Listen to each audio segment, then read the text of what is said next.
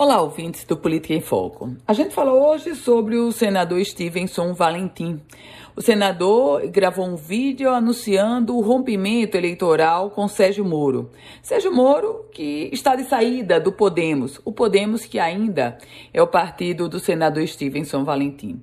Mas o que chama mesmo a atenção nesse contexto do senador Stevenson Valentim é, sobretudo, o posicionamento político dele local. Afinal de contas, o senador Stevenson Valentim será candidato ao governo do estado ou não?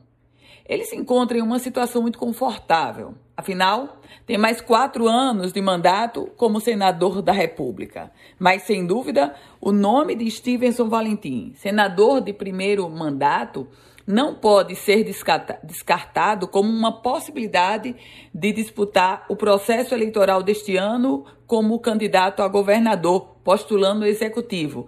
Até porque, há de se convir, hoje são poucos os nomes postos para disputar o executivo estadual. Além da governadora Fátima Bezerra, Breno Queiroga, do Solidariedade, Haroldo Azevedo, do Patriota, Clóris Linhares, do Brasil 35, tem o candidato Daniel do PSOL e ainda há um bloco a ser definido, que é o bloco do Podemos, por exemplo, com o senador Stevenson e, naturalmente, o candidato que vem no, do palanque de Rogério Marinho, que é o candidato, que é o postulante ao Senado Federal.